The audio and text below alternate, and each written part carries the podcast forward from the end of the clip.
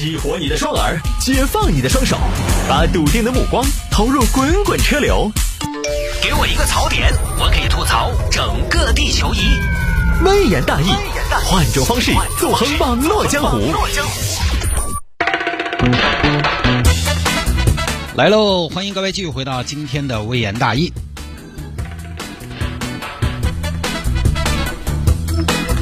有听众朋友说摆一下这个高新区和天府新区，啊，他说他是什么情况呢？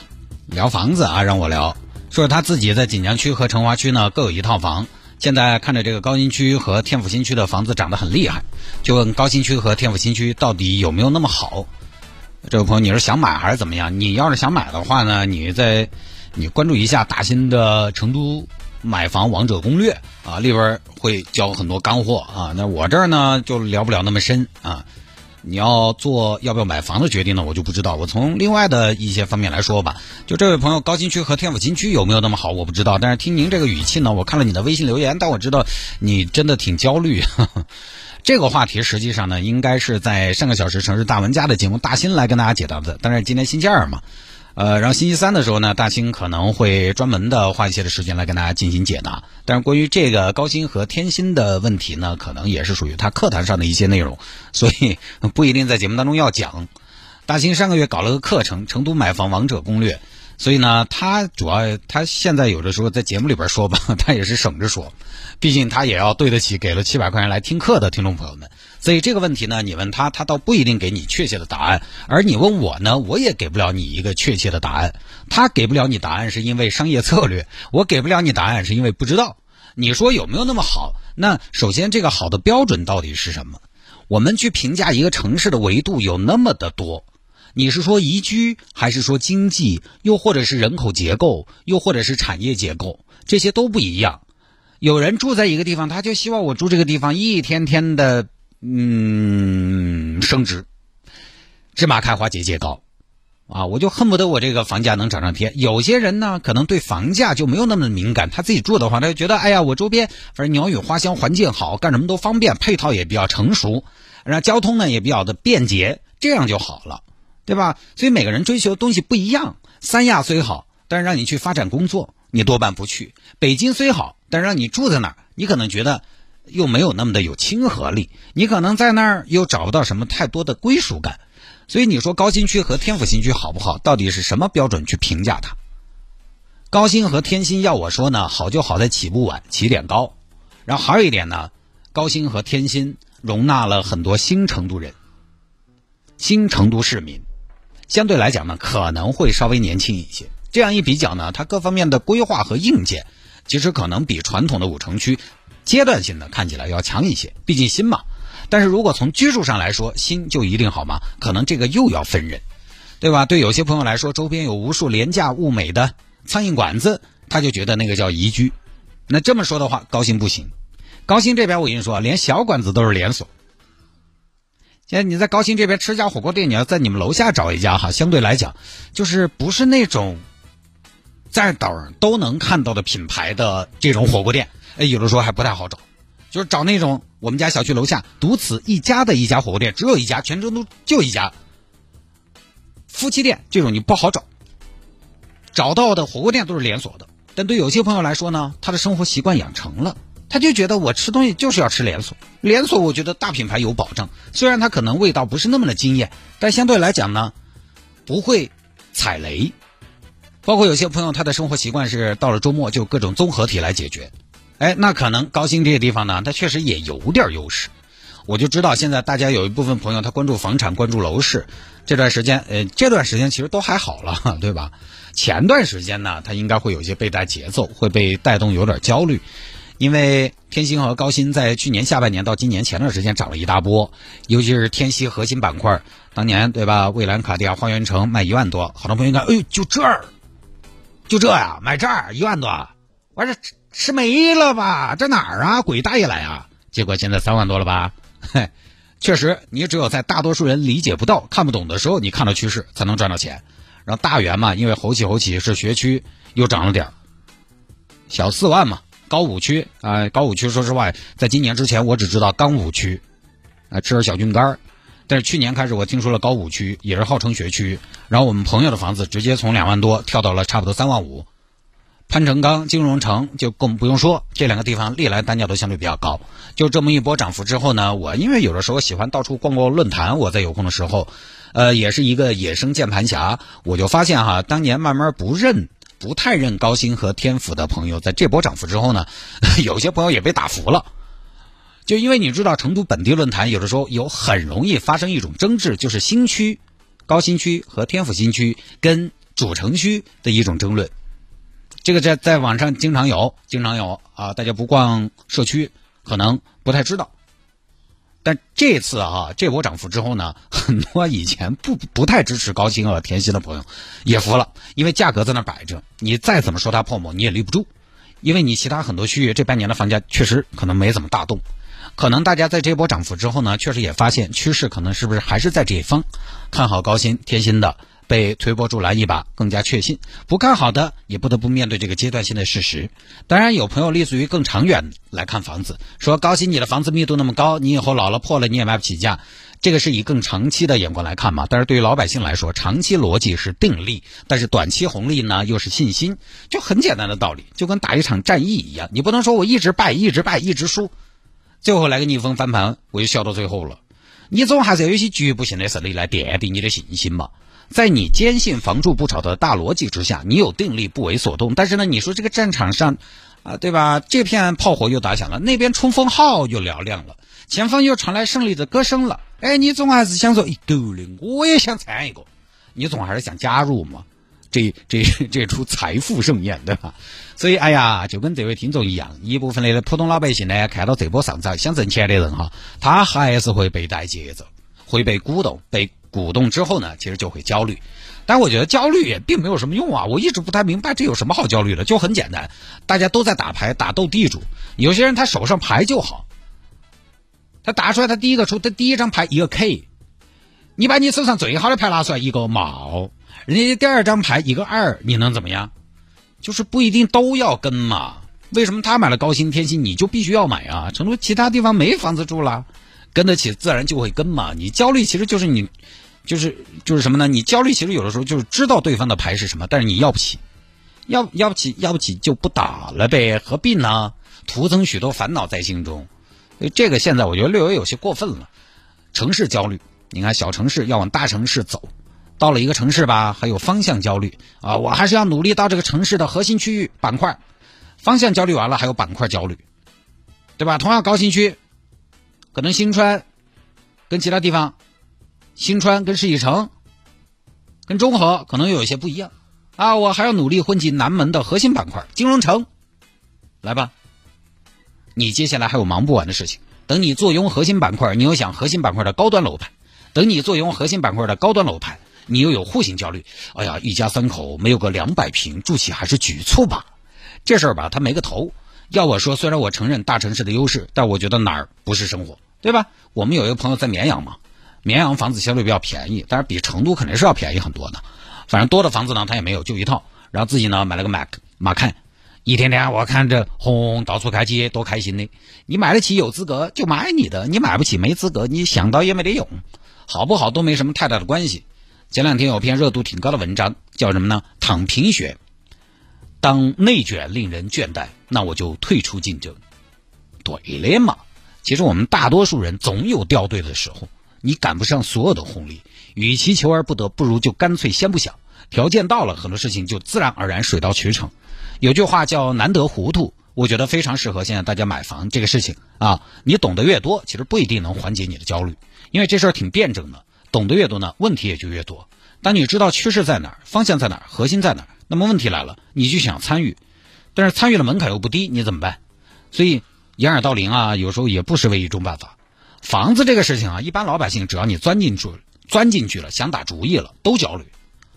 你看那天去大兴那儿听课的啊，预算千万的啊，各位首付预算千万啊，我我哦首付预算千万，在我的世界头咋可能焦虑？也焦虑。各位你能想象啊？你觉得我有一千万，我我就不焦虑了？啊不，他们一千万有一千万的焦虑，但他们的焦虑是选择的焦虑，我们的焦虑可能是钱不够的焦虑，性质还有点不一样，但是都焦虑。人就是焦虑的动物。人没那么乐观，都是居安思危的动物。你也不比人家差嘛，对不对？都焦虑。高新这个地方，天心这个地方，很多人买到这儿，其实不是他们眼光比你们毒，或者能力比你们强，很多是因为机缘巧合，他赶上了楼市红利和城市发展的红利。我们这儿单位里边好多都在高新买房，为什么？因为单位在高新。如果我们单位还是一直在红星路二段那边，可能大多数就在市中心买房了。在买房这个事情上，其实他很多朋友哈，这么多年他什么都没做，他就是什么呢？就近买房而已。所以不要焦虑说什么哦哟，那那些人是不是有啥子内部消息哦？有些人是不是内部渠道哦？呃，很多朋友焦虑的是这些消息我错过了，我就上不了车了。焦虑方法有很多，你可以像大型那种课堂上去听课，但是焦虑这事儿解决不了。所以我觉得买房这个事情，有些人买到了，其实很多都还是自然而然的事情。因为这个东西呢，因为它确实是我们人生当中非常大的一笔开销。而且是影响你未来的一个财富的预期的这么一件事情，买错了，你可能就满盘皆输；买对了呢，哎，你可能接下来的好些年，心里边看着自己买的那套房子，看着自己那套房子发展之后，你心里边就舒服。我这个呢，也不是这方面的什么专家，相对来讲呢，还不如收音机前很多听众朋友那么的了解一个城市的规划和它未来的走向。这个呢，我们明天可以请大兴。向他请教请教。今天呢，我就说个心态的问题，因为我一直，反正我这个人是这么个性格啊。我在节目当中呢，跟大家分享的都是我差不多，我能保证不说全部，但是八八九九都是我真实的想法。就我这个人呢，相对来讲比较撇脱，买东西什么的哈，包括买房子，买得起就买，买得起，我觉得也没得啥，就是买不起，也就只有把它顶到，也只有把它想到。我觉得我也没得啥子好焦虑的，我买不起，我有啥法的？对不对？我觉得很多事情都是自然而然事情。当然，我也是因为这种性格吧，可能错过了很多，呃，比如说稍微操作操作，你可能现在就完全不一样的这么一些机会。那我觉得也无所谓，毕竟现在呢，我觉得我也还可以。呃，然后说这个买房哈，前段时间我翻书，就是翻到一个专家写房产，那个专家呢不是大新啊，是另外一个上海交通大学的一个专家。他当时写了一句话，他说什么呢？你要买房子，现在这个年代在买房子，你就要买最贵的房子。他对他就是写的买最贵的房子。当然，他这个最贵呢，应该打个引号，意思就很简单，就是买你买得起的核心区域的稀缺资源的房子。这个观点其实我听很多业内人士说过，但是问题来了。道理我懂了，我买不起啊！我能买得起的最贵的房子，可能就是个小户型，它不稀缺啊，那能有什么办法？你到了那一步，自然而然其实就会选了。大新经常说，当年潘成刚买一泰天骄的那个盘，很多是富二代买的，省内的到处的富二代买的。富二代当时一看那个户型，当时一大天骄在成都开盘，啊，差不多卖到两万，两万，哎呦，成都市民一看，两万买那个地方，那一看户型，一看户型。不那么大一间房子好浪费，但富二代你说他眼光多好，他不是，他是财务状况到了那个阶段之后想的东西就不一样了，他买房思路都不一样，那是一个非常生动的案例。人家这富二代年轻人一看，哦哟，这个房子三室两厅二百六十八平，哦哟，好气数噻，买。他有钱呢，人这些平时有的时候晚上是要办 party 的，但是刚需看房子就恨不得哦，就是平买个四房最好，对吧？九十八平，按道理说这个地方应该还可以再隔一间出来，隔个套五，那个思维都不一样。你说是买一代天骄的更有眼光吗？不是，是他们更有钱。那你说这事儿刚需又能有什么办法？他就是把房子的间数买够，简单的功能性首先要满足嘛，这个叫刚需嘛。当然，基于自身的情况，也有相对好和相对一般的选择。这种技术上的细节我也不懂，我也就不说。实际上，我觉得最后呢，人还是一个心态问题。路上那么多车，你一个人你上不了所有的车。这趟车你也想上，那趟车你也不想错过，那就只能劈腿，过此失彼。所以啊，要焦虑怎么都要焦虑。天心一套房，高薪一套房，并不能解决大家所有的焦虑，你只是在不停的解决焦虑而已。高薪和天心好不好，不同的评价标准就会有不同的结果。但是从听众的问题来看呢，他试图评价天心高薪好不好的标准只有一个，因为这位听众来问我，我觉得他的评价标准只有一个价格。他因为他现在本来就有两套房子了，住肯定是没得问题了。这么一看，也还是从金融属性的维度来评价的。那但是我觉得现在这个年代新的趋势就是这样的多元。我现在越来越能感觉到社会的多元了。有些东西你可能觉得很小众，但是确实其他人心中的大众就是你觉得小众的东西。所以以后小众就是大众，小众就是主流。传统的一致的评价标准在有些领域已经开始被解构了，土崩瓦解了。网红餐饮为什么火遍大江南北，到处排长队，排队的又是年轻人居多，然后中年人呢就会比较看不惯这种行为。其实深层次来说，年轻人会觉得咋子嘛？你中年人有钱，但是这个潮流你赶不上嘛，因为你没得闲。然后中年人会说你有这个闲，对不对？我有这个闲，拿去浪费掉，我也吃点有品质的，服务好点的不行吗？就是中年人社会的中坚力量掌握话语权，建立起来的一套相对简单的标准是，就是贵就是好，时间很宝贵，因为中年人他就是缺时间，钱相对来讲他可能是人生当中最好的一个阶段。那么年轻人其实也需要建立自己的一套标准来反驳贵就是好。那么排队至少表面上对每个人都是公平的，实际上你不知道那个排队也是可以花钱买的嘛。但我不干这样的事儿啊，就是为什么很多年轻人他有钱他也不穿一线奢侈品。他去买很多联名款的潮牌，也不便宜。他不穿奢侈品，因为他要区别于爸妈他们那一代的审美标准。往后哈，社会的各个群体是由不得别的群里群体去建立一套标准，然后我也要跟着你的标准走的。所以，只要不危害社会、不妨碍他人生活方式上的标准、个人选择上的标准，我们自己要有自己的一套标准。而就好像房子一样，你的标准如果有别人定义，你就跟着别人跑吧。房子在你的心里边应该有个标准，房子是人生中的大选择，你必须对它有个定位。你对它的诉求是住还是投资？不要说起风就是雨。从房价上来说，高新和天心肯定还是可以将个烂就。但从居住上来说呢，反正高新呢住惯了你也可以，但是那个密度和容积率呢，有些朋友难以接受。天心呢会好一些，因为后来成都把容积率降下来了嘛。那个东西光撒万钱嘛，只睡卧榻三次，我觉得都好。从居住的角度来说，你说哪个区又不好？你只要住惯了，还是我之前节目里说的，成都其实算是非常有亲和力的城市，至少在房价上呢，相对来讲还是可以。之前分享承德梅兹候鸟族的幸福生活，我在节目里边也说了，北京的候鸟族，其实北京的候鸟族跟成都的候鸟族有个很大的不同，我那天没说。成都的候鸟族很多是一种生活品质和通勤上的一种权衡，它是有的选，选择成为候鸟族。成都很多候鸟族是在别的地方工作，但是住在成都。而北京的很多候鸟族是在北京工作，但是住在别的地方。北京的候鸟族其实很多时候没得选。成都，我说实话，你到哪儿还不算特别远，房价三环内一万出头多得很。你说光是住哪儿又不好？我现在住那儿我又觉得不好，我就想搬走。为什么想搬走？呃，其实是因为我有地方搬。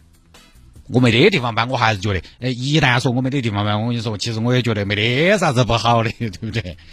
所以选择啊，历来就是城市夹心层的烦恼，也是焦虑的根源。现在这个年代，任何一个现象都声势浩荡，一件事情敲锣打鼓的好不热闹。